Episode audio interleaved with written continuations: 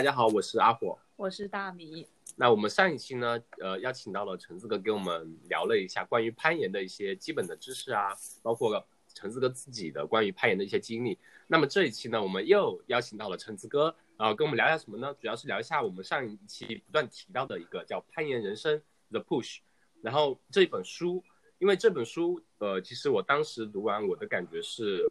给我印象很深吧，有很多地方会很深刻，就很有。很有那种共鸣的感觉，但是真的是作为一个我，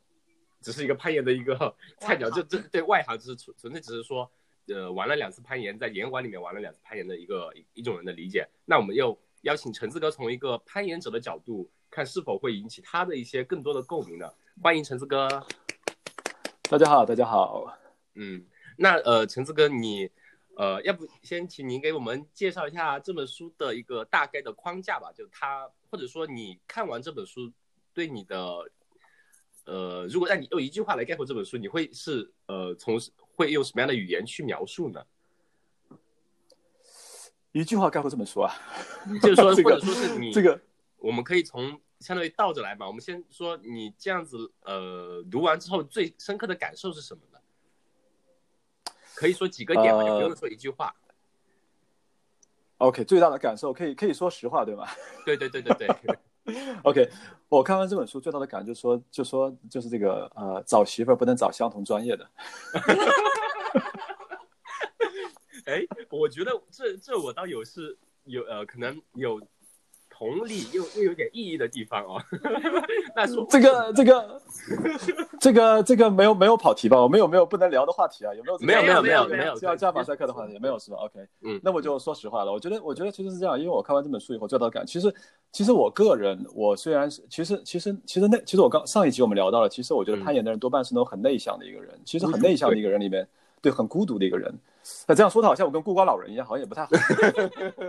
我觉得是比较内向的一个人，但是内向的一个人的时候，其实我看书的时候，我看到这个时候，我觉得比较容易让我有代入感的是他的情感连接的部分，就他和他的第一任妻子之间的感情的故事。嗯，那呃，这本书我就先，我就在讲他的这个情感的这个，我我想讲这个观点之前，我想讲就是说，你刚刚说到一句话概括这本书嘛，其实它里面人生里面最大讲的是说，我觉得讲的是，在我看来是讲的是 Tommy 他怎么去怎么去。把自己的怎么去，然后去不断的、不断的超越和挑战自己的这样的一个一个过程。其实它不光是说，就像你说，就从你就从你一个没有不怎么攀岩的人来说，其实看你是能找到你的那种那种代入感和连接感的。其实对我们来说也是一样。对对对对对。然后我觉得我们说到我们说到，如果说是我们说的，我们刚刚说到回到刚刚的点啊，啊，找媳妇不能找同专业的。对我来说，我觉得其实。其实，因为，因为，因为，如果我觉得他其实他和 Birds，他和 Birds 那个他的那个第一任妻子的话，他们其实刚开始的时候，大家都很喜欢攀岩，对对，但是都很喜欢攀岩，但是因为，因为他们两个是因为攀岩而相识、相爱、相识、相知、相爱的。但是其实每个人喜欢的时候，他可以一开始都喜欢，但是你不能期望说对方和你一直一样很持续的、很 consistent 的这种喜欢。对对。但是，但是我会觉得，你知道，作为一个其实内向的人，我很理解，因为其实内向的人的时候，他其实。他的身边其实不需要那么多的人，就他的能量的来源可以来源于自己，他的他的世界可以就说，我只需要，比如说，如果我我是阿火，然后对方是大米，就可能我觉得我的世界里面只要大米开心了，我就开心了。汤米也是这样的一个人，对不对？对吧？就他的他开始的前期的时候，他的所有的快乐是建立在 burst 那种快乐之上的，嗯，然后。然后，然后，然后，这会让我想到一个什么东西，就是说，其实他后期他会觉得，就是说，他会觉得，就是说，当他觉得他的快乐就是我的快乐的时候，那我自然可能也会觉得，就是我的快乐是不是也是他的快乐？那所以当时他们在爬很多线路的时候，他是很 enjoy，就说，哦，这是我的 project，我要攻克它。但那个时候。Burst 好像那时候已经没有那么的不在这里了，对。对对对对对，他那时候喜欢了另外一个运动，比如说一个自行车、骑单车 （cycling）。嗯，呃，然后当然那可能不是因为他喜欢这个运动，可能是因为那个运动给他带来的另外一个人可给他带来的那种那种那种那种冲击和那种感情上的那种冲击感，对对，新鲜感，对对对对对对，我觉得女人女人比较懂女人。我和阿火可能都，对我和阿火可能都那种比较专一，对不对？我们都觉得哦，其实好像好像新鲜感是什么东西？我不知道什么，我不需要新鲜感，我只需要我只需要我只需要跟你一个人在一块就可以了。其实我不需要太多的变化，所以他一直都很喜欢。所以因为这是因为这种东西，所以他可能产生了太多的期待，然后一些不切实际的期待，就导致他们两个人可能在一些东西的时候，可能感觉到就互相比较难以满足。所以当当当当我是 Tommy 的时候，我在精神高潮的时候，Burst 他那时候已经精神退潮了，所以。嗯，他们两个人是比较难去 match 的，所以当时我觉得这是他对我来说，我看完这本书的以后，我觉得一个最大的感受。然后你刚刚说到，你说你有不同的想法，你可以聊聊你的不同的感受。嗯你觉得你是不太同意这句话？不不不，对，就是首先我听完橙子哥这么讲，我知道橙子哥是个有故事的男人。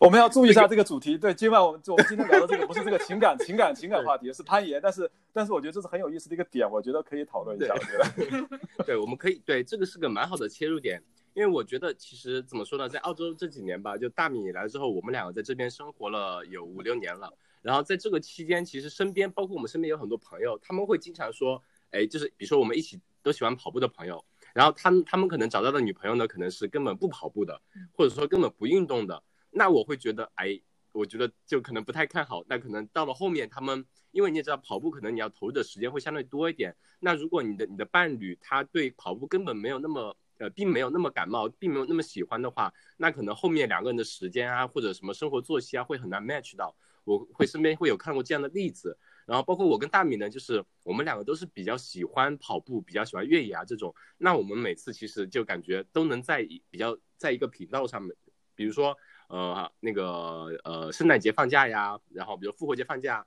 那别人都是去大城市啊，去什么地方玩，那我们两个就自己开辆车，拿个帐篷就跑野外去，去山里头瞎跑了。就就在这一点上，我觉得就是两个人应该还是要有共同的爱好，并且能都喜欢有在在同一个频道上面，我觉得这样两个人会走得长远一点。我觉得我们俩没有冲突，是因为我们的 level 都不高。哦，对，这也是对，就 陈志哥刚刚没有那么那么高的激情吧，可能也就是生活的一小部分。但是那个像 Tommy，他就是把这个当成自己的很生活的一大块部分吧。对，就是他的相当于他的所有了。对对，然后陈志哥刚刚讲到的一个点就是说，当 Tommy 他在精神高潮的时候，那个 Verse 已经退潮了。对，这是一个的，就是你当当你还在非常享受这个的时候，那对对方来说可能。这种东西已经成了一种压力的时候，那可能两个人就真的是不再合适走下去了，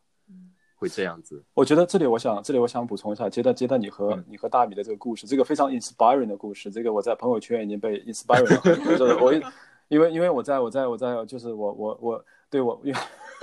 我会我会习惯把我我把那个我把那个大米大米的那个那个那个那个那个那个呃阿火的那个朋友圈我看了一下以后，其实我本身我觉得你是个特别 inspiring 的故事，从这么长时间这么长时间感情，所以我觉得这是我，所以我我我我我就是接着你们刚刚的话讲，我觉得其实有一点可能你们在讲的时候，你们自己没有强调，但是其实我作为第三方，我是能我作为一个旁观者，我是能看到的。我觉得，嗯、我觉得有一点我们刚刚没有，你就是当就是你和你和你和你和大米和 Tommy 和 Burst 他们最大的区别在于，其实你发现没有？呃，我感觉就比如说 Tommy 和 Burst 他们两个都是两个竞技状态、竞技水平非常高的一个两两个选手，换掉都很厉害，对不对？都很厉害。但如果就是他，就像跟大米刚刚说的，他们俩可能在他们生活里面占了开始占了很大的一个部分，这样的这样的生活里面。但刚刚大米说，可能在我们两个在你们两个的生活里没有占很大的部分。这个我觉得，但是我看到是另外一个点。另外一个点就是，其实作为 Burst 来说和和 Tommy 来，他们其实没有人去甘当绿叶，其实他们是这样的，就他们可能都很有追求，但是他们其实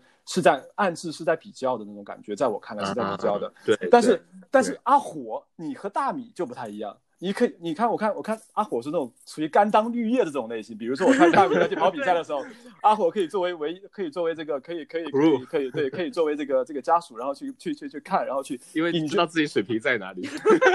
这个其实，这个其实特别特别让我感动，因为这个其实特别特别难做到的一个东西，尤其作为男人嘛，男人有的时候会他的 self esteem，他的自尊心会特别特别强，你知道，有的时候他不会去甘当绿叶，明明他知道自己做的没有对方好，但他不会甘当绿叶。但我觉得这一点在你身上，我看到了，我看到了，我看到了我们男同志的希望，你知道吗？我觉得其实，其实这种特别重要。就如果一个人他可以，比如说他跑跑得很好，但是其实我不会跟他较劲，我不会跟自己过意不去，我一定要跑得比他更好。那我觉得这样的话就是可以 balance，可以平衡的，就这两个齿轮是可以咬合在一块的。但如果说你比如说，如果我明明跑的没有没有大米好，但是我一定要去要要这口气，那两个人的话就可能会就可能会不愉快。然后他可能大米还要来考虑你的感受，说哦怎么样怎么样怎么样，让你会觉得心里不平衡。但现在就不存在这个问题了，对不对？因为你就是我们我们是属于甘当绿叶那种的，就不存在这个问题了，就没有任何矛盾，就很开心。我觉得，所以这个就是一个就像你说的样的，就你俩可以喜欢同一个东西，但是大家可能必须要有一个人愿意当这个。当一个这个当一个 supporting actor，一个人愿意当、嗯、一个人可以当主角，是这样，这样是比较，我觉得是比较完美的一个搭配。这样，对，还有一个点就是两个人跑步的时候，为什么我喜欢在那边 crew 呢？因为你知道他们跑的时候都跑的比较长、比较长距离那种，我在旁边 crew，我在那边吃吃零食，然后看他跑过来好痛苦的样子，我说你看你要跑吗？我在那边吃零食多爽。但是这托比心态肯定就不一样了，对对就觉得你去经历这些，我我要我要我要去挑战一下对。我我们话说回到这本书上面，就是好，我们说回到这本书上面。对 b e s 跟那个 Tommy 他们在一起有一个点就是他们呃，包括去那个吉尔吉斯斯坦那时候成为人质的那那一部分经历，最开始 Tommy 其实是没有能力，就没有资格去那边的，嗯。他是作为 b a s 的一个，就他们赞助方的一个类似于员工或者随团员人员这样子一起去，或者说是一个保护的人员，因为其实我们知道我们在我们我们在我们在我们在爬这种难的线路的时候，在这种在这种爬，他一定会有一个一定会有一个一定会有一个领盘的人，一个跟盘的人。那跟盘的人的话，其实他对他的对他的攀爬的经验和技能的要求没有那么高，或者说我再展开来说，就是说其实我们在我们在爬长的线路的时候，我们我们刚刚我们刚刚我们我们上一集里面可能讲到了有不同的攀爬，但是我们可能如果再细分来讲，比如说我们在讲到这种，我们没有提到一个叫大岩壁的攀登，其实大岩壁的攀登也是个很有很有特点的一个，就是在这个在这个不管是在这个 L Captain 的话，不管在 Free Solo 还是 Downward 里面，我们谈到的这个岩壁都是大岩壁的攀登，就是它九百米。嗯。那九百米它需要用到的，它需要用到的 skill 是不太一样的。那九百米的话，它、嗯因为你知道我们的一根的攀岩绳的长度大概是六十到七十米嘛，那也就是说它九百米得得拆分成不同的 pitch，就我们讲它这种一种嗯对神距对 multi pitch 这种不同的神距，然后来攀登。一个神距可能是二十到三十米，因为你想想看，一个绳子折成两半以后，大概是三十米到三十五米长左右的样子，所以它一个神距可能就三十到二十到三十米左右的样子。然后嗯你在领攀的那个人的时候，他其实是那种我们说他领攀的时候用的是这种先锋或者这种 traditional 的这种攀岩的方式来攀。然后他爬上去了以后，当他会找到一个小的一个 platform，他会爬上去以后，然后上面的那个人停下来，然后开始做保护，把自己嗯 anchor 在那个岩壁上面，然后来保护下面的人跟攀上来。但下面的人跟攀上来的时候，你知道他那个绳子已经挂好了挂点嘛，对吧？嗯所以你下面的人攀就有点像我们在岩，我们有点像我们在室内爬那种 top rope 一样。其实，嗯对他就算就是你想想看，如果说我爬不动，但他上面的人已经上去了，他可以拉你，对不对？就可以拉你上来。对对对，所以他其实对他的 physical 和他的那种精神上来说没有那么高的 demanding，因为前面的人爬完以后，你可以看，你可以看，嗯就你可以去模仿，你知道他是你知道他难点是怎么过的，这个很重要。因为这个很重要，就是如果说你能够看到别人爬，会给你一个提示，这样就像我们抄作业一样的，别人做好了以后你再去抄一遍，这个会比你自己重新做会更容易很多。然后还有一个知识点，还有一个很还有一个很重要的一个一个一个我们在攀岩里面经常用到的一个术语叫做我的语速会不会太快了呀？嗯，不会不会，还有吧，这这如果太快了，就是因为我说话有时候跟打机枪一样，这你要你要你要你要你要你要阻止我，就是能听出来就是很激情，对对，因为我今天下午喝了很多咖啡，在开这个。很兴奋。然后我们刚刚说到攀岩里面有一个术语，我们刚刚没有提到，叫做一个叫就是我们说爬在爬一条线路的时候会提到几个词，一个叫做 onside。onside 指的就是说，就是 onside 就是你在这 push 的时候，你可能也注意到他们提到过 onside 这个词，就比较小的一个词。什么叫 onside 呢？就是说，当你一条一条全新的线路你去的时候，你之前是你没有你没有看过也没有爬过的，你然后第一次你就成功登顶了，这个叫 onside。然后，嗯 还有一种叫做 red，red 就是这种红色的红线的意思。红线的意思，红线就是什么意思呢？就是说，呃，你你爬了一次不行，再爬第二次，再爬第三次，最后直到爬完。那对于很多很难的线路的话，其实它是很难 onside。所以包括我们在书里面提到的很多线路，包括 Don Wall，它都是已经之前 practice 了很多很多遍以后，最后再对啊、总结出来每个地方每个难点的过的法则和规律，最后一遍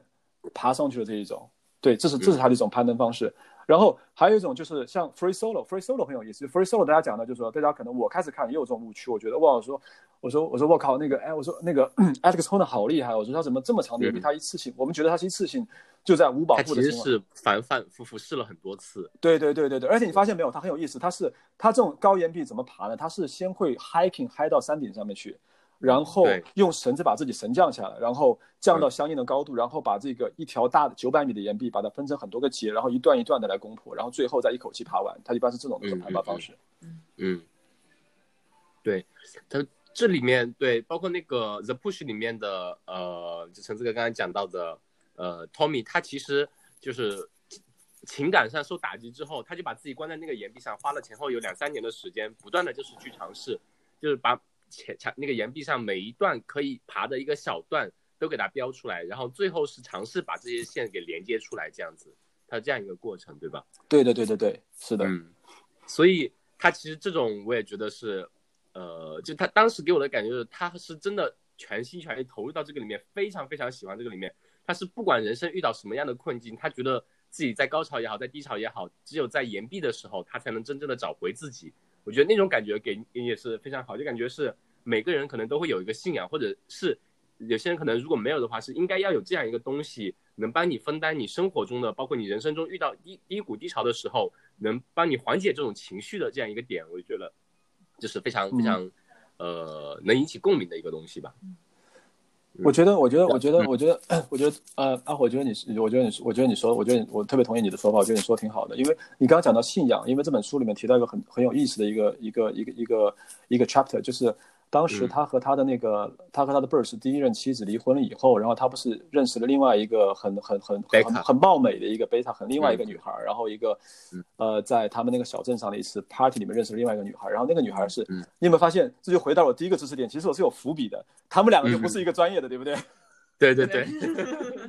他那种甘心当绿叶的那种感觉。对，但然后，但是他，但是他那个贝塔很有意思，那个贝塔他是有信仰的，他是信这个基督教还是天主教，我忘记了，是有基督教信仰这样。然后你刚刚讲到信仰，我就想到另外一个问题，就是说信仰，但是那个时候 Tommy 其实他是没有信仰的，他也，他也，他，但是他有想过说我要不要因为喜欢他而去改变自己的信仰，但是，但是后来我就在我就在想一个什么什么什么问题呢？就是说信仰到底是什么？我们到底需不需要信仰？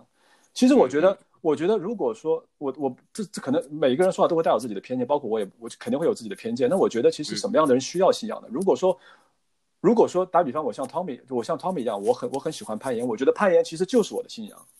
嗯嗯，就像你刚刚说的一样的，其实我可以我可以把自己放在一个岩壁里面，可以一天又一天，一日又一日的，我我的我的精神的支柱就来自于这个岩壁。那我其实我不需要其他的信仰来 support 我。但如果说我我是一个我像我就是我其实没有什么追求，我也没什么爱好，我也没什么喜欢的东西，也没什么东西可以让我的让我的精神可以 stay 那样的话，我觉得那我需要找一个这样的精神寄托。那这个时候，我觉得你可以信上帝，可以信可以信可以信佛祖，可以信任何东西。我觉得，嗯，这可能是我觉得那个时候我在想，是不是这是他就是这是不是有一些人他可能会去寻找这样的一个精神寄托的一个原因？这是我在考虑的。我觉得，对，我觉得也是，就是呃，人人我觉得有一个点，可能也是我的个人的想法，就是说人人很多时候会把一些自己无能为力的东西，那就把它寄托给那些超自然的能量，然后觉得可能既然我做不到的话，那可能我如果信这个，我相信他的话，可能就会他能帮我达成一些我所做不到的一些东西，或者说一些自己的这些精神寄托在那那个上面来聊以自慰。我会觉得是那种信仰对我来说，可能会是更多是偏向于这这这个方面的一些东西，精神上的东西，会可能会比较比较消极一点。但是呃，怎么说呢？其实说真的，我刚开始来的时候来澳洲。一一年，因为没有很多朋友，刚来，呃，前几个月吧，也是有个同学把我带到一个叫基督教的那个 care group，他们里面就会跟你会分享一些读圣经的一些东西啊什么的，我会觉得我很难以理解他们的那些行为，但是作为他们人来讲，他们人是很 nice 的，非常关心你，但是对于那些精神的寄托，我是很难达到引起一些共鸣的。但是在这本书里面，比如说 Tommy 他对于像运动那样的痴迷，然后运动带给他本身的一些。精神上的也好，或者其他的一些改变的话，我会感觉能达到，能引起我的自己的一些共鸣，就是能比较 get 到他那个点这样子。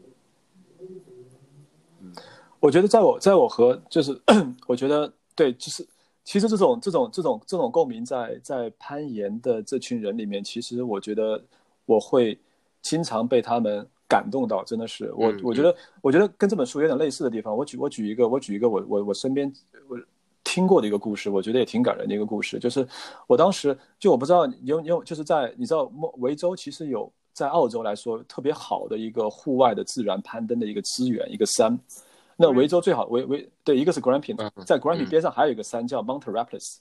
Mount Rapids，然后 Mount Rapids 叫翻译出来，翻译成中文其实挺神奇的，听起来有点像神话的山，叫阿拉皮利斯，叫阿拉皮利斯山。Anyway，就是叫这样的一个名字。然后在那个阿拉皮利斯山下面呢，它有一个小镇叫 Netmer。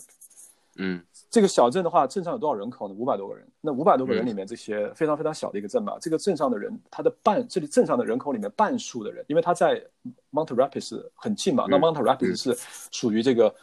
岩石的质量特别好，线路特别多，是世界上可以可以排进前二十的这个 top ten top twenty 的这种 climbing destinations。他镇上的半数的人都是从事攀岩教育和向导的人。就其实这啊就是当时我们去这个镇上，跟这跟这镇上的有一个，当时我们认识一个人叫做 Chris，Chris 是一个现在是个老头了，六十多岁。嗯，然后他他的故事当时给了我很多 inspiration。当时我们就很好奇，在家里他他就是一个他就是一个生活特别特别简单的一个人。他当他嗯当年的话，因为喜欢攀岩，然后去了美国，在美国那边在攀岩，然后做一些商业的攀岩活动，然后嗯爬的也特别好。然后 Mount Rapids 有很多，当时有很多线都是他自己去手攀的。然后他爬完以后，他当时在攀岩的过程中，有点像像那个像像超淼认识了现在的，但是当时的妻子后来现在离开了，可能也是因为一样的原因，他们两个都很厉害，他妻子也很厉害，然后嗯离开了，他现在自己一个人独居，然后他其实就是这样，就是他他他非常纯粹，他生活的用的还是二 G 的手机，然后也不怎么跟他自己的生活里面。最大的乐趣就是攀岩，然后如果说他如果攀岩的，比如说他的一些费用用完了，他可能就会带带课啊，带带学生啊，教教他们嗯攀岩，然后攒点路费，然后继续再出发。嗯嗯嗯，很就纯粹。就真的是很纯粹，就是因为他们其实他们其实不是，但是我们说到一个人纯粹有两种情况，对不对？一种就是说、嗯 o k 你喜欢攀岩，是不是因？就是别人也会也会拷问 Tommy 这个问题，他们自己也拷问过自己这个问题。嗯我喜欢攀岩，是因为我只能攀岩，我没有别的选择，还是因为我真的喜欢攀岩？这是一个很这是一个对精神的一个很大的一个拷问。就对是他自己肯定也会问自己，对不对？就是，对但是我觉得，其实作为作为作为 Chris，作为作为比如说我接触过的这个攀岩的 community 的人来说，他们其实脑袋都挺好使的，而且四肢也挺健全的，而且也、也也也挺有能量的，也也嗯 educated。我说他们为什么喜欢？那可能就真的是他们自己很纯粹的喜欢。但是我们、我们就作为我来说，作为我来说，一个社会青年来说，总会以世俗的眼光去看他们，我觉得哦，是不是因为他没有本事，他只能攀岩来养活自己，或者怎么样，或者是他没有钱来去做更好的商业的推广或者怎么样？但其实不是，因为他就喜欢把自己的生活就是就过得这么纯粹，那可能就是他们这个对这个 tribe 所崇尚的一种生活方式。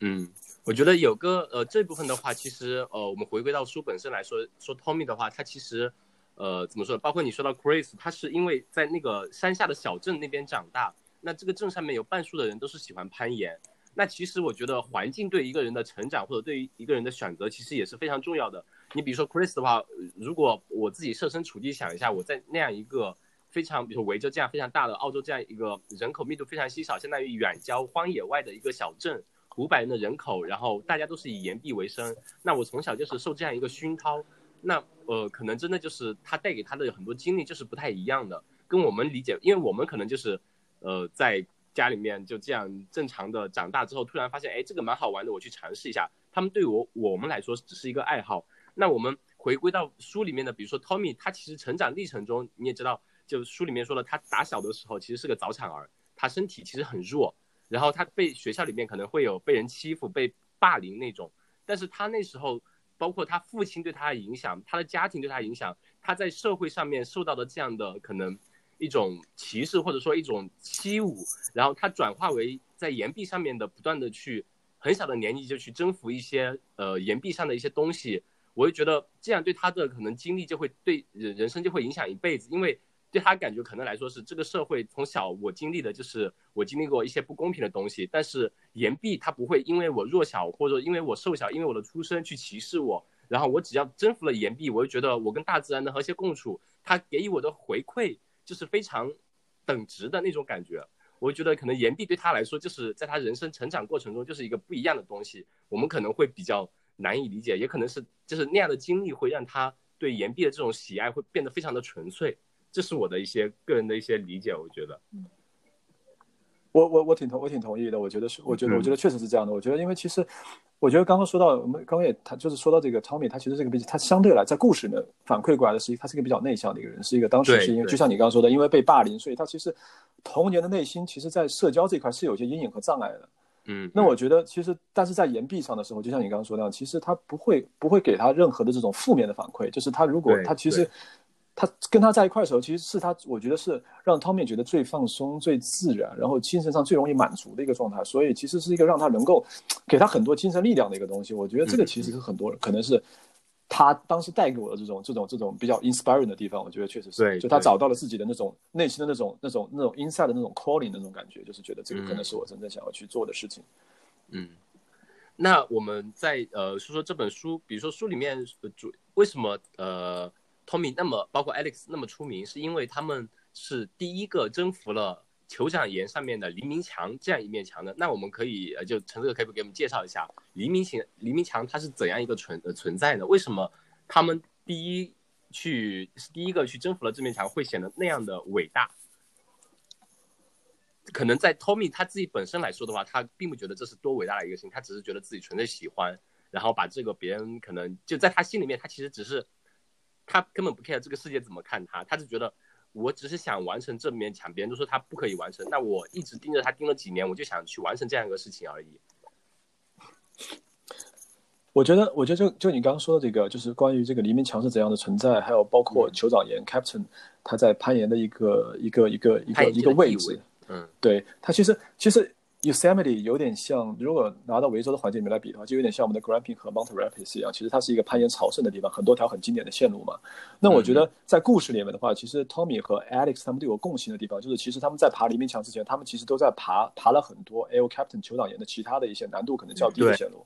然后他不停的在 challenge 自己的，在去找到自己的，就是我其实其实我攀岩的时候，我也会有种感觉，对对对，我觉得可能是攀岩最吸引我的地方的一个点之一，就是我会我会想去看我自己的边界到底在哪里。就如果说我可以爬，我可如果有一天我可以爬五点一三 A 的时候，我就想去爬五点一三 B；我想爬五点一三 B 的时候，我就想去爬五点一三 C。这是可能是就是作为这种运动带给你的一种，就是你可能必然会经过的一个过程。然后从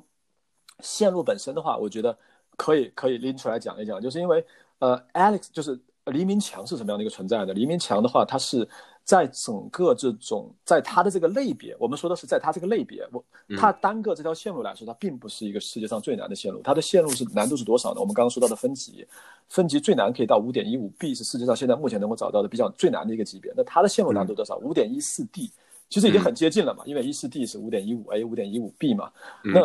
那它这线路是在它这个大岩大岩壁的这种，我们说这种九百米的这种大大落差的这种大岩壁里面最难的一条线路，这个是不错的，在它这个类别里面。那像那个像那个 Free Solo 里面的线路，它也都是在酋长岩，但 Free Solo 里面它爬的那条线路叫做 Free Rider，嗯，Free Rider 就是 Free Rider 的话，它那条线路是多少了？这条那条线路的话是它的难度系数是五点一二 D，嗯，五点一二 D。如果用五点一二 D 和五点一四 D，其实两个做比较的话，其实你觉得他们两个差的不多。但如果换成澳洲的难度的话，你就能感觉出来差别了。Free Free Free Rider 的话，它的澳洲难度其实是二十七，那 Don 的黎明桥的难度是三十五，他们两个相差了差不多有差不多有八个段位。对对对，所以所以他们很多人这个两，因为这两个电影很有意思，因为 Don Wall 我们说，包括这本书，包括这个电影，它和这个 Free Solo 他们是在同一个时期出来的嘛，所以而且那 Free Solo 他拿到了奥斯卡的奖，所以他们两个经常会拿出来比较。所以从从攀爬这个难度本身的话，其实呃那个从攀爬本身的这个 physical 来说的话，对。Tommy 的这个，它确实是会相对来说比较难一些的。但是从 Free Solo 来说，因为 Free Solo 其实真正能爬 Free Solo 的人屈指可数，因为不是每个人都像 Alex 一样的那种，就是完全对害怕是没有这么对对对，有问题好像对，好像是这样说，就是那种 fearless，就是那种很 fearless 那种人，这种人是比较少的。我觉得说句说句良心话，从我自己来说，我觉得其实 fearless 的话，其实他对自己来说可能 OK，但是对别人，对他身边最爱他的人来说是很自私的一个行为，在我看来。对对对啊，因为你看他对对。我觉得书里对你这点说的非常对，像 Alex 你说的，就是你要呃，你去无保护攀的时候，呃这种的话，就是对其实家庭是极其不负责的。包括书里面说到 Tommy，他呃第二任妻子贝卡怀孕的时候，他就其实跟他说过，他就说你我要怀孕了，我要生孩子了，那你现在还是要去确定你还要去征服，就把你一年的时间都花在这个黎明墙上面。然后他会问自己，他就说。黎明墙对我到底意味着什么？我马上接下来是要成为一个父亲，然后我会有家庭。那么黎明墙，包括很多他的很多朋友跟他说，你有了家庭之后，你就不可能像你现在一样，一天花多少或或者一年花多少时间在岩壁上，是不可能做到的。我就觉得他后面其实也会有开始想象，他这个我记得是他给自己划定了两个时间，说我就今年或者明年完成它，如果再不完成，我可能就这辈子就不会再去完成它了。对对对对对，我觉得我觉得是，我觉得 Tommy 是 一个其实。我觉得其实我我我你就是我我个人觉得我其实会更喜欢看像《Don Wall》这样的电影，因为其实它很它很 human，它很人性，它很接近于我们能够理解的人的那种正常的反应，那种反射弧。就是我觉得正常的人是在于，其实他是有所爱、有所在乎的，他是会为一些东西做妥协的。而不是说我是完全就是我不是那种我我我不是生下来就是个英雄，我不是生下来就无所畏惧那一种。我觉得这个有点太神话了。我觉得其实，嗯嗯嗯，我觉得我觉得 Tommy 真的很，我觉得他他他之所以完美，是因为他他有他有缺陷，不是他有缺，他他有弱点，他有弱点，他的弱点在于他的每个人生阶段里面最重要的那个女人。我觉得，对对，我觉得其实这个让我挺感动的，就是因为他确实确实是，即使他知道这是我的精神支柱，这就是我的信仰，但是我还是愿意为了我的妻子，我愿意做一些妥协和牺牲那样子。嗯嗯嗯嗯，那对。呃，过了这一部分之后，其实我们可以呃重点讲一下，其实也是这本书里面呃最精彩的一部分吧。包括那部电影里面，就是他在攀登的这个过程，其实可能包括书或者说他整个过程是持续了有十九天的样子。其实在这个之前，Tommy 为他付出了其实有三四年的时间。我就觉得这一部分其实也是让我呃比较怎么说呢？嗯，就是。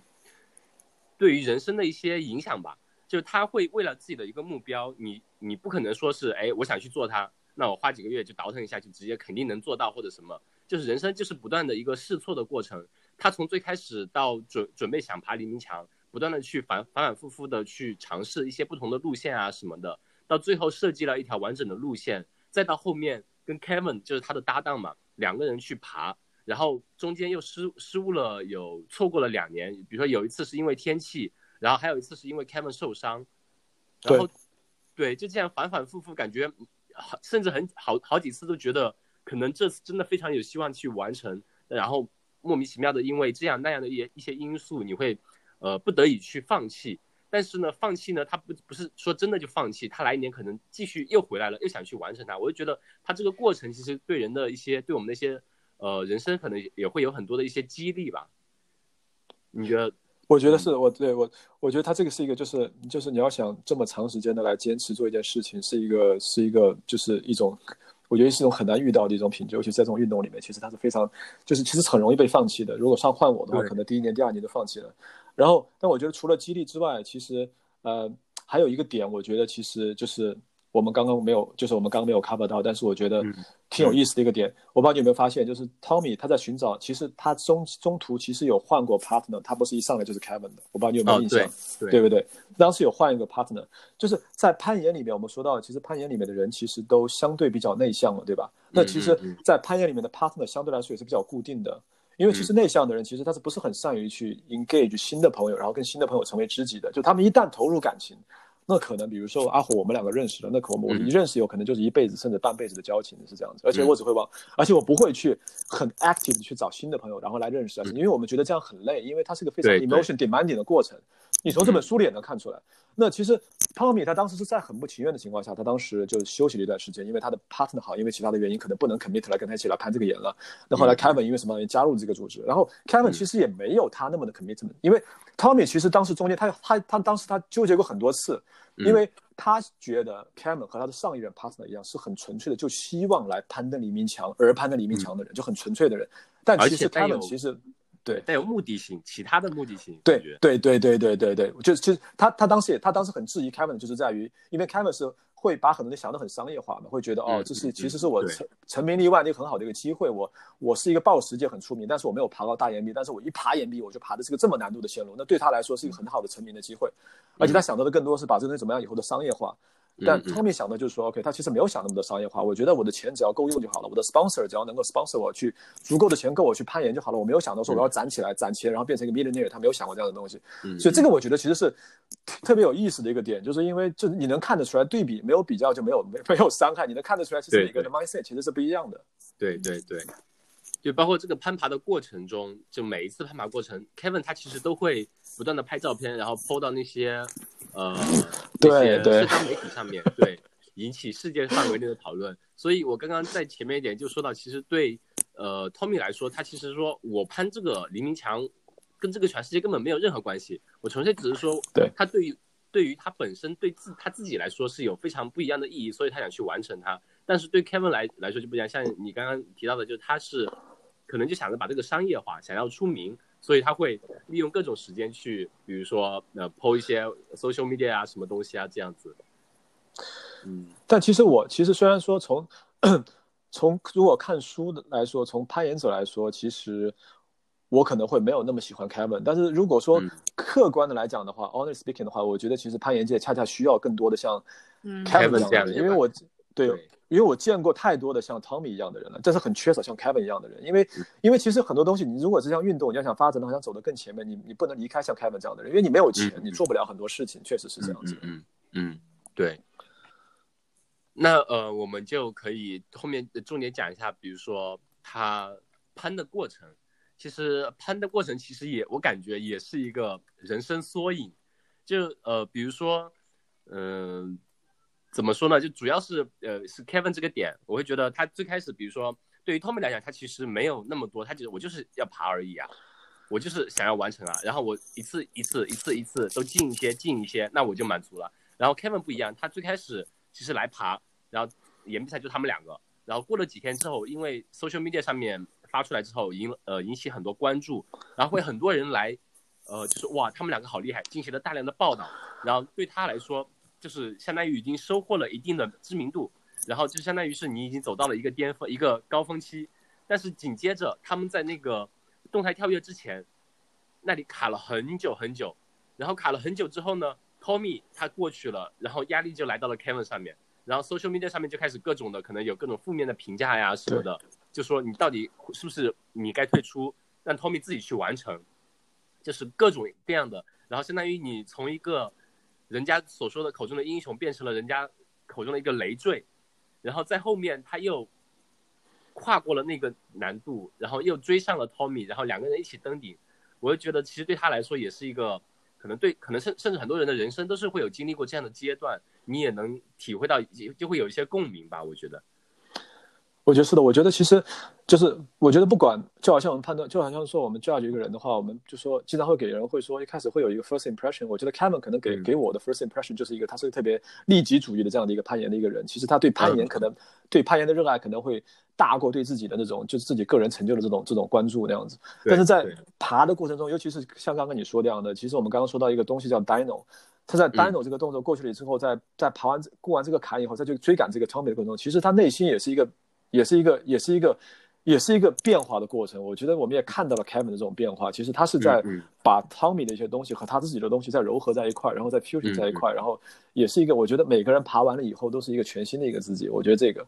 然后刚刚讲到 Dino 这个东西的时候，Dino，Dino 这个 Dino 其实就是 Dino 对于攀岩岩的人来说意味着什么呢？其实 Dino 这个东西的话，对于暴食的人来说，其实是一个用到的。书里面也讲到了，其实对于 Kevin 来说，Kevin 对 Dino 一点都不陌生，因为他们在暴食里面经常会用 Dino 这样的动作。因为你可以设想一下，我们在我们在我们在 Dino 这种，因为它是动态的一个动作嘛，所以说它如果在没有保护的情况下，在没有绳索累赘的情况下，你是比较容易做出来的一个 Dino 的一个跳跃这样的动作。而如果如果你有绳子来置办你的话，其实你的动态的动作不是那么容易做出来。那所以在在你如果你去报时馆里爬的话，你会发现很多的人，尤其是现在越来越流行，现在的比赛的定线的思路越来越流行，越来越希望去看到攀岩的人去做些单独的动作，因为单独的动作它很好看，因为它是动态的，它很好看。但是如果有些难度攀岩的时候，你那些静态的动作的时候，其实你作为旁观者来说，如果你不懂的话，其实你看不出来的，你是看不出来他的就。跨过去很容易，对对对对对对对对对，因为对于爬的人来说，其实那个动作需要身体的极度的协调和平衡，你才能做出来。但是如果说你从外面来看，你会觉得很轻松。对，但单手就不一样了，哪怕你跳的很简单，别人觉得哇你好牛叉，这个你都动，这个你都做得出来。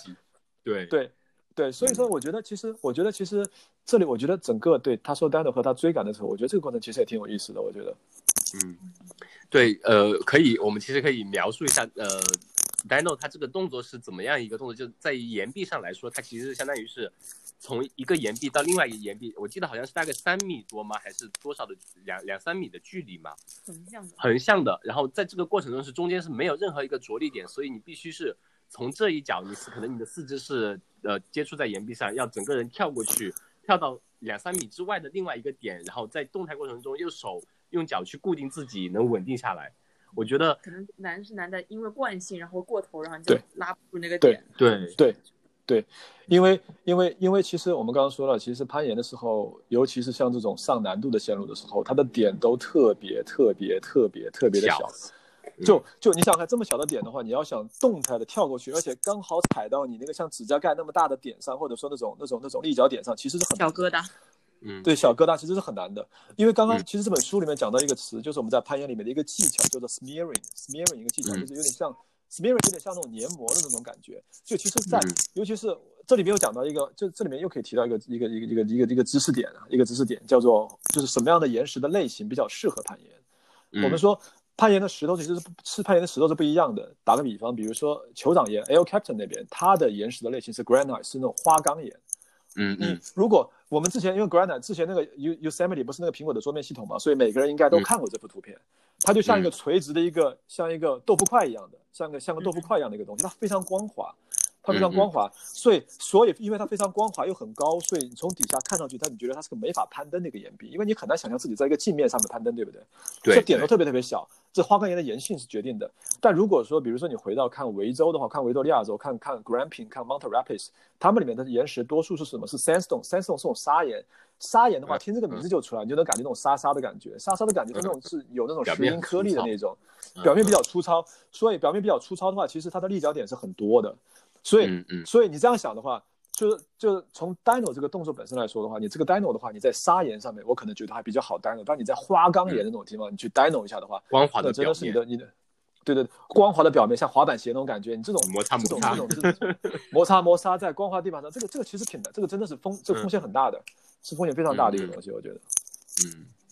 对，所以面对这样一个地方，比如说 Tommy 他其实是在尝试了多次之后，他是选择了一个绕远路，从下面绕过那一片，然后再再上去绕过去这样子。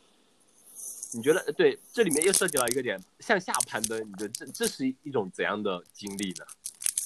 我感觉，因为你向上的话，你手人的那个重力向下，那你的自身的自重可以向上爬的时候产产产生那种摩擦力，你可能往上爬会相对容易点，但是向下的时候，感觉那个着力点会非常难找吧？向下向下爬的话，我觉得一个比较，我觉得它是一个，其实从从从难度来说的话，我我对我来说，我觉得是会更会会会大一些，会大一些，因为其实我们人习惯，因为其实你的视野一直是朝上，是个比较舒服的一个角度嘛。但如果你要朝下看的话，其实你要去重新去找脚点、找手点的话，其实是个比较是个相对来说比较难的一个过程。但这是个习惯的问题，但这是可以训练来调整的，因为其实其实你会看到很多人在训练，尤尤其是那些尤其是那些参加比赛那些球，他们在训练的时候，他们会一条线路，他会爬上去，不是说用绳子降起来，他们会自己再爬下来，其实就是为了。就是就是会去训练脚和点的这种这种这种这种这种配合感和这种默契度，就有点像球感，就像打球的球感一样的。因为就找这种脚和点的那种默契度，就是当如果这种，因为其实当你如果训练训练训练的训练的次数够多的时候，其实你的脚就会大概知道在一个什么样的角度应该放在什么样的一个位置，这样可以让自己的人可以处于一个平衡和比较稳的一个状态。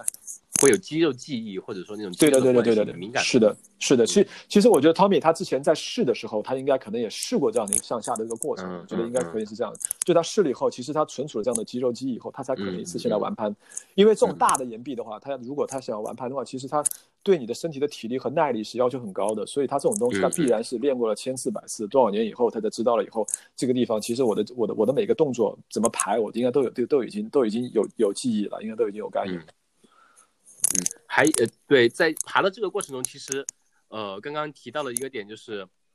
他 Tommy 他决定，呃，就是他相当于保护那个 Kevin 试了几次动态跳跃那块地方之前那一段之后，他发现 Kevin 过不去，然后他已经好四五天没有攀爬了，然后他后来给自己下的决定就是自己先去把上面难所有难度的东西全部完成掉，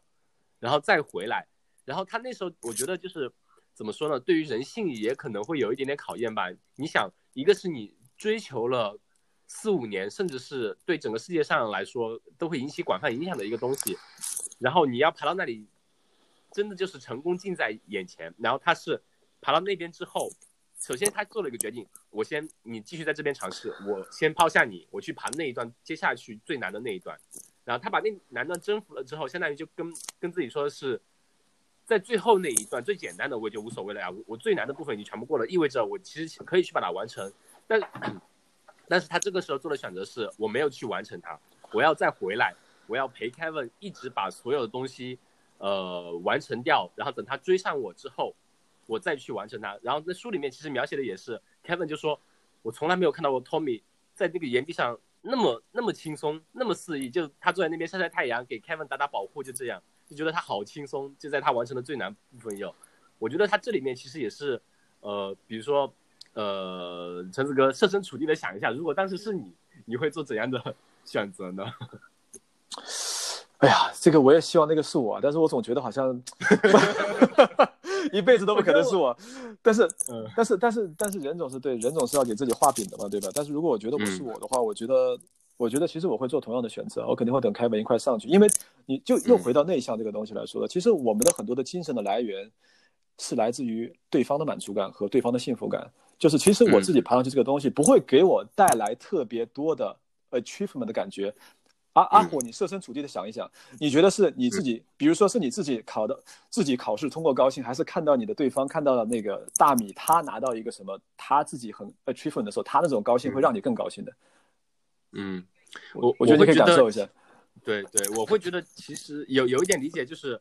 他完成了最难端的那个点，其实相当相当于他已经完成了自我的追求，我已经完到了这一步，后面来说。后面对于我来说，其实只是走个形式而已，因为已经很简单了。对，那在他可能在自己心里定位是我已经完成了，所以无所谓啦，反正就等你啊。然后我们一起去完成，这个可能对对当时他的平衡来说，可能一起完成的意义比他自己一个人完成的意义要会更大一点。还有我们之前还有对我是的，我觉得还有我们之前刚刚聊过一个，就是说攀岩不是分了很多种类型嘛？那其实攀岩的这群人里面，他是一个精神非常纯粹的一个人，就是同样的一条线路，其实你的不同的攀爬，其实。爬上去，如果说我的目的只是为了爬上去，可以爬的方式太多了。我有很多简单的方式，可以 shortcut 的方式，别人也不知道。就其实你下面的人，其实你我怎么爬，你也不知道，你也不知道我是怎么，你的你也不知道我的细节怎么处理。我可以用更简单或者更投机取巧的方式来爬，比如说我可以用这种器械的辅助攀登，我也也能上去。就我们刚刚说到攀岩刚开始诞生的时候，它其实是个比较野蛮的过程嘛。我如果为了爬上去的话，其实很简单。但是其实攀岩的人来说，我爬个九米高的岩壁，其实我做什么你都不知道。其实我最后我要说服的那个人不是看的人，而是我自己。嗯，那就是说，其实其实我觉得对于 Tommy 来说，他的最后的精神的升华和提升就在于，其实他开始他开始觉得这件事情可能不是我一个人的事情。我觉得 Kevin 他信任我，跟我一起来跟攀。那其实你知道吗？就是其实其实我觉得作为一个，如果说你是一个运动员的话，你肯定希望你是那个领攀的人。嗯嗯，你不希望你因为没有人愿意做跟随嘛，没有人愿意做绿叶嘛，对不对？所以我刚刚才说你伟大嘛，对不对？对，就是 就没有人愿意做绿叶，但是 Kevin 他过来做这个绿叶，而且来做给你来做这个保护，陪你一块来见证历史。其实，其实那如果说我是 Tommy 的话，一个人陪我见证历史到了最后的阶段，我有理由不等他吗？没有理由，因为对这样的人其实很难很难很难找在自己的人生中。嗯，你跟大米刚刚刚是有想说什么？哦，哦，刚想说，如果我是 Kevin 的话，我会觉得压力特别大，就很害怕拖别人后腿，就是有个学霸。为了我，然后没去考，没没去参加什么考试的感觉。对，然后觉得心理压力太大了，这样。对，其实 Tommy，呃，对 Kevin 那时候，我们其实能体会出他的那个那种精神状态吧。包括那个电影里面也有拍到，他其实因为他的那个手指几天爬了之后，他在在想各种方法能让手，因为手指已经磨了非常，就是可能出血啊或者没有恢复嘛，就他一直在想办法能让自己的手指怎么能好起来，能继续去克服，因为他也知道他可能会成为那个。羁绊 Tom Tommy 的那个呃那一部分嘛，他也知道就这个岩壁对于 Tommy 意味着什么。但我我我肯定的是，Tom 的 Kevin 应该那时候也是跟那个 Tommy 也讲过，就说你可以直接去自己去完成。但是 Tommy 选择回来跟他一起，其实对 Kevin 也是非常大的一种鼓励吧。我觉得是个很大的压力，就是有压力肯定也会有鼓励的嘛。包括他后面到了是应该他们是那天晚上。就尝试了最后一次，最终才过去的嘛。印象中是，是的，我觉得，因为其实你说到，其实当时我看到，就是我刚刚看到你说那个，就是 Kevin 的他那个手指肿胀，然后爬不动了那种很绝望的那个时候，其实我特别能够理解。虽然我不是那么那种他们那种那么高境界水平的那种攀岩运动员，但是作为攀岩的人，其实能够理解，因为其实攀岩和暴食，其实就是因为。Kevin 他其实，在爬，这是他的第一条大岩壁的线路，他是不怎么爬长线路的，所以他有一个硬伤，就是如果说攻克这种 problem 或这种小的这种短线路的话，他一点问题都没有，他很强，他特别特别强。但是暴食的人的话，如果经常练暴食或者长期暴食的人，他最大的弱点就在于他的耐力不好。嗯，对，他的耐力很差，所以你爬这种东西对他来说，不光是 physically，对他的精神都是一个很大的一个挑战和折磨。所以我觉得他那个时候，他其实爬成那个样子，作为 boss 呢，他已经是很牛逼、很牛逼、很牛逼了。所以我觉得 Tommy 可能从这一点上来，其实 Tommy 其实已经预料到这预料到了这一点，但是他没有其他更好的人选。当时那个时候，所以他当时看到，他当时知道 Kevin 这样一个情况，他又很有 passion，然后想来攀岩的时候，Tommy 就 Tommy 就预料到肯定对他来说有很多很多的困难，因为 Tommy 是一直爬大岩壁的人，所以他耐力特别特别好。所以对耐力好的人是在于前段的时候，你可以看到前段的时候 Kevin 爬的其实很轻松，而且他学的很快，pick up 的很快。对，但你爬到后半段，他就会越来越差，越来越慢，越来越慢，越来越差，越来是因为越吃力。对，对因为因为他的耐力确实他没有他这么多年的训练下来，他确实没有耐力，确实要弱一些，相对来说。嗯嗯嗯嗯，我觉得对，就是他们两个人的，总之就是整个攀爬的过程是很多一些每个人的人生阶段可能都会找到相对应的一些呃境状态吧。比如说你要面对一些选择的时候，那它涉及到的一些关于利益啊、关于关于情感的取舍啊什么的，都会不断的拷问你自己。那 Tommy 这里面就是他做出的一些选择，可能就是对我对于可能。呃，我们大部分人来说都能引发到一些共鸣的，就是很能理解他做出的那种选择，可能幻想成我们自己也会做成那样的选择。我反倒是，我看这本书没有关注他们爬爬最后爬黎明墙的过程，就感觉那只是一个一个一小片段一，小片段。嗯我比较比较就是吸引我的是他之前的那些人生经历，经历对吧？因为之前在纪录片里面，就是感觉他是反过来，就是那些之前他被绑架或者是断指嗯嗯带在国，就是花了大量的镜头讲他们怎么爬嘛。嗯，书里的话，我感觉他就更更像一个朋友跟你讲，我我是走了怎么样的路才到了这一步的，所以他他们当时的那些经历的话，我感觉会更更能嗯，打动我吧，觉得。那我们可以就是细数一下 Tommy 对 Tommy 来说，他到底人生经历了哪几次的一些挫折呢？最大两个，一个就是盖盖房子，哦呃，盖房子的时候就是切呃切木头，然后割到手指，，把手对手指指断了，嗯，然后还有就是去吉尔吉吉斯坦被绑架被，绑架，对，然后我觉得那那也是对他一个很大的考验，因为是他把那个绑匪给推下去山的，崖，对。嗯应，该应该有很大的心理阴影。橙子哥看到那一段有没有什么感受呢？那呃，就是他的吉尔吉吉斯坦的遭遇。我当时第一感觉就是，我说这个也能写出来吗？包括那些军政府什么的东西，对吧？对啊，我都想说他把人推下去，因为你知道，我一般讲这种东西，一般都在虚构的故事看的比较多嘛，很难说一个人写自传说自己杀人的这种事情好像比较少。对对对对对，让你就是是在想，感觉是在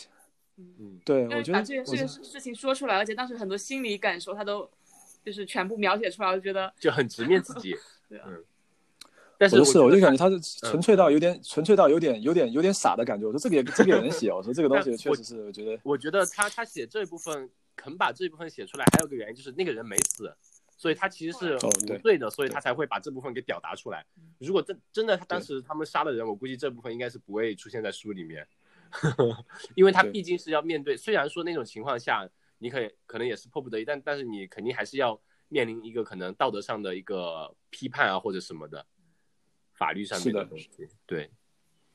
对对，这这是一个。其实我觉得可能这一部分也是怎么说呢？应该算是促成他跟 Bess 走走到一起，但可能也是成为他跟 Bess 之间最大的鸿沟的一呃一个点吧。嗯他们两个因为这样一个经历，可能就说真的就是共患难过，但是可能之后两个人的一些呃解决方式，比如说像我们最开最最开始讲的，那 Tommy 他可能选择的就是我可能心里有非常大的精神压力或者什么的，那我我要做的很简单，我去对去攀岩，但是贝斯会觉得那会让我想起我的痛处。对，贝斯就觉得那是我人生中很黑暗的一个阶段，就会有很不同的感受，那可能就会引导两个人走向一个呃不同的分歧。我觉得，我觉得，我觉得我。我同意你刚，我同意你刚刚和那个啊大米说的这个，这个就是关于吉尔吉斯，就是刚刚说的他和贝尔之间的情感这一段。然后，嗯我觉得我我想补充一点，就是说，我觉得其实我当时有注意到一个细节，让我觉得特别感动的地，但我觉得尤其感动的地方是在于他在推人的那一下，嗯，然后推人那一下的时候，其实其实其实其实我们知道，其实 Tommy 他是在这里面其实是个比较弱鸡的一个角色，他是个比较软弱的一个，他不是一个那种对。喜欢冲在前面的人的这样的一个角色。其实甚至有的时候 Birds 比他都会更加勇敢一些，但是他他这个时候为什么会他选择去推人？我觉得其实他是为了保护和，因为他觉得他为了他爱的人，他没有其他的选择，他是被动的。但是我觉得一个一个很怂的人，在这种时候能变得很刚的起来，然后他其实他不是他自己想杀人，他是被动的，但是被动的话也是因为也是因为他想保护 Birds，、嗯。所以在这种时候，我觉得就像你就像就像阿火你刚刚说的样的，其实这是他们两个中间的一个情感中间的，这是他们的一个一个一个一个一个开始，可能也是他们中间的一个结束。就是当你如果为了为了自己最心爱的人做了一件自己这辈子都不愿意再不愿意去做的事情，而且心爱的人会因为这个东西受的，就是就是他可能因为这个东西可能会对你会就是怎么说呢？会对你可能会有一些想法，或者周边的人会因为这个对你有些成见。其实对于我来说的话，我是觉得心理压力或心理负担会特别重的，因为我觉得我我为了我爱的人做这件事情，但其实我得不到理解这样的感觉。对对对，其实里面还有一点就是他，我记得他在里面呃文字描述的时候，其实是说另外一个叫盛家的人是不断的在暗示。好像不断的给他心理暗示，说你要去做，你要去做。他在递刀。对对对，相当于是，我觉得那样的人，其实，在人生中也会有你，就是你，包括你职场里也好，包括你身边朋友也好，也会遇到这样的人。就那些人可能怎么说呢？就嘴上满嘴仁义道德，说我是为了你们好，但是真正做坏事的时候会让你去做，然后他会成为后面的那个既得利益者。我会有这样一种感觉，可能对当时他们，我当时干了一件特别无聊的事情，我看了那个片段之后，我把那几个人的 ins 都搜搜出来看一下他们的粉丝，还是托米最多。是，所以所以他们几个现在，所以他们那几个那几个里面的主人公现在都活着，对不对？而且而且他们的那大谁的 ins 谁的 ins 的粉丝 follow 最多呢？托米最火。因为我觉得也是的，你的人生就是人生的性格啊，或者什么，就肯定能决定你以后的上限嘛。嗯。对，嗯，嗯，那其实对于这本书，还有还有还有一个比较大的一点是他的家庭氛围。哦，对，嗯，对，这个这个就是我就最开始讲到，比如说他最开始为什么会开始攀岩，是他他父亲对他的影响。他父亲当时就是一个一个肌肉男，就是一个 一个健美冠军这样一个角色，然后也开始喜欢攀岩。然后呢，他是想得到父亲的认可。嗯。然后才会不断的去尝试，最后慢慢喜欢上。其实他有有一个点，我就是他父亲对他的，这可能就是他整个过程中他父亲对他的一种期望吧。包括中间可能几度有要放弃啊或者怎么样的，他父亲可能也是会有一种失望的心态。还有一点，我记得一个小小的印象是非常非常有意思的是。好像他父亲在离开家几天，然后他好像在他爸帮他妈妈做一些女孩子的活什么的，然后他爸回来了，他跑去跟他爸面前说：“你看，这是我做的。”然后他爸虽然就是嘴上夸了他说：“哦，你厉害。”其实眼睛里是满满的失望，就是这是女孩子做的，你一个大男人做这些干什么？就这样子。就是他很就是手巧啊，也是很重要的呀。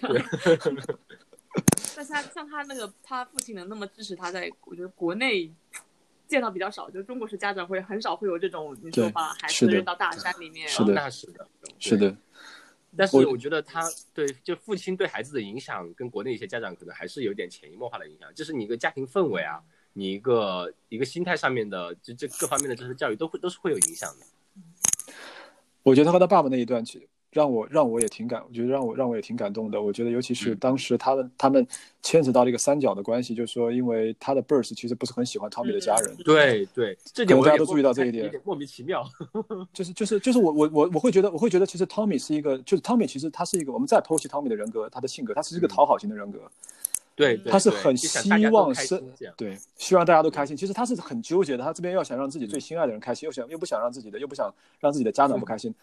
但是，但是，Tommy 做了一个，就是当时让我觉得很难理解，但是又很接、很理解的一个举动，就是他当时给他的爸爸写了一封信，我不知道你们记不记得这个细节。然后他他当当时想跟他爸爸来断绝关系，因为什么？不是因为他自己，而是因为 Birds，他觉得觉得觉得好像他家人对他的影响，就是他跟他的家人的感情，还是好像影响到了他们两个之间的感情。嗯。因为 Birds 不是很喜欢他的家人，然后就。这样让他去给他的家人做决裂或者怎么样的东西，其实我们的现实生活中其实这种挺多的，对不对？就是这种这种婆这种婆媳这种关系可能会出现。对对对，但是 Tommy 真的是，我觉得真的是他他很伟大的地方在于他确实是，确实是，当时他去当时当时他跟他父母做那些事情，其实就是让人就是就是其实是挺痛心的一个东西。我会觉得其实他和 Birds 这种感情可能断长早晚断不如早断的好，因为确实可能两个人确实是确实可能是确实不是特别合适。我觉得对。我就觉得，对，这其实也是一个点，就是呃，关于家庭，一个是家庭氛围影响，还有一个就是婆媳之间的关系，就是你小家跟大家的一个关系，这些处理起来其实也会比较麻烦。感觉这个都可以，感觉家家庭的关系我可以讲一集，是吧？不 不，先情感可以讲一集。就主要是他那时候不是写了写了信之呃绝交信之后。多年之后回去，是多年之后还是什么时候？这一段时间，对，他爸就是那几年没有说，但是收集了他所有的新闻报道啊、照片啊，对对对，就默默的还在背后等他回来的。因为毕竟是他的孩子嘛，就他爸对他的期许其实是非常非常高的，感觉是在他身上看到一些自己未完成的一些东西也好怎么样。呃，包括还有一点是，Tommy 在那个岩壁上的时候，我记得是 Kevin 不来还是说怎么样，他自己去攀爬嗯，对他他让 Burst 跟那个呃是 Becca 还是 Burst 的过来跟他还有他爸爸一起过来给他打保护。他那时候其实就深刻的体会到了，其实他爸爸已经对已经老了。我感觉每个人可能一辈子就是包括我们现在这个年龄，都会在某个时刻突然发现自己的父亲有一时有一刻开始变老了，就会那种我特别能理解那种酸楚，心里面的酸酸楚，就是可能小时候父亲在我一呃脑海中的印象，比如说对托托托米来说，就是一个非常满身肌肉，然后攀爬岩壁攀爬起来非常轻松，然后非常强大的一个高高那叫什么？呃，高大光伟高光伟大的一个形象。那到了突然有一天发现老态龙钟了，就觉得可能时间的摧残下会有点难以接受。我觉得他可能那那个时刻也会开始体会到自己当时给父亲写信对他造成的伤害啊，或者什么的会有多多多大这样子。还有个他书里面好像没有强调出来，但我可以理解，就是那个贝斯为什么会讨厌他爸，是不是跟他爸有时候有些行为有关？比如说小时候不是他们去滑雪嘛，嗯就很危险，然后他好像是什么摔到雪地里，然后感觉自己是失忆了还是什么睡着了。啊，你你那你那个是 educated 吧？不是不不是是是吗？是是他在摔，然后他妈那时候也也挺嗯生气了，就是他妈哦，是别人的，对对他们他们，然后一起去呃滑雪，对对对，嗯嗯然后他爸可能会有时候自己会有一些想法，但是不会不会太顾及孩子的享受，就会给嗯你、嗯嗯，强强加到你对，然后可能贝斯就会觉得你的人生都是在你爸的控制之下，你没有自己的主见。嗯嗯可能觉得当时可能他可能觉得 Tommy 是一个妈宝男嘛，或者是一个爸宝男，就是他 爸爸给他的影响或者或者影响太大了，然后他可能自己缺乏自己的这种这种这种想法或者什么样的。嗯嗯。但其实 Tommy 他本身，我感觉他的性格就是那种像你呃陈子哥刚才讲的，就是那个讨好型的人格，就是感觉大家好都好了，然后他不会有太多的要求或者什么。本身他也是可能是说极简主义也好，或者说是精神上呃非常容易满足也好，他可能在他精神世界除了攀岩之外，然后家庭对他重要之外，其他的可能就并没有显得那么重要。他可能会会可能不太会要求一些什么，是这样的。嗯，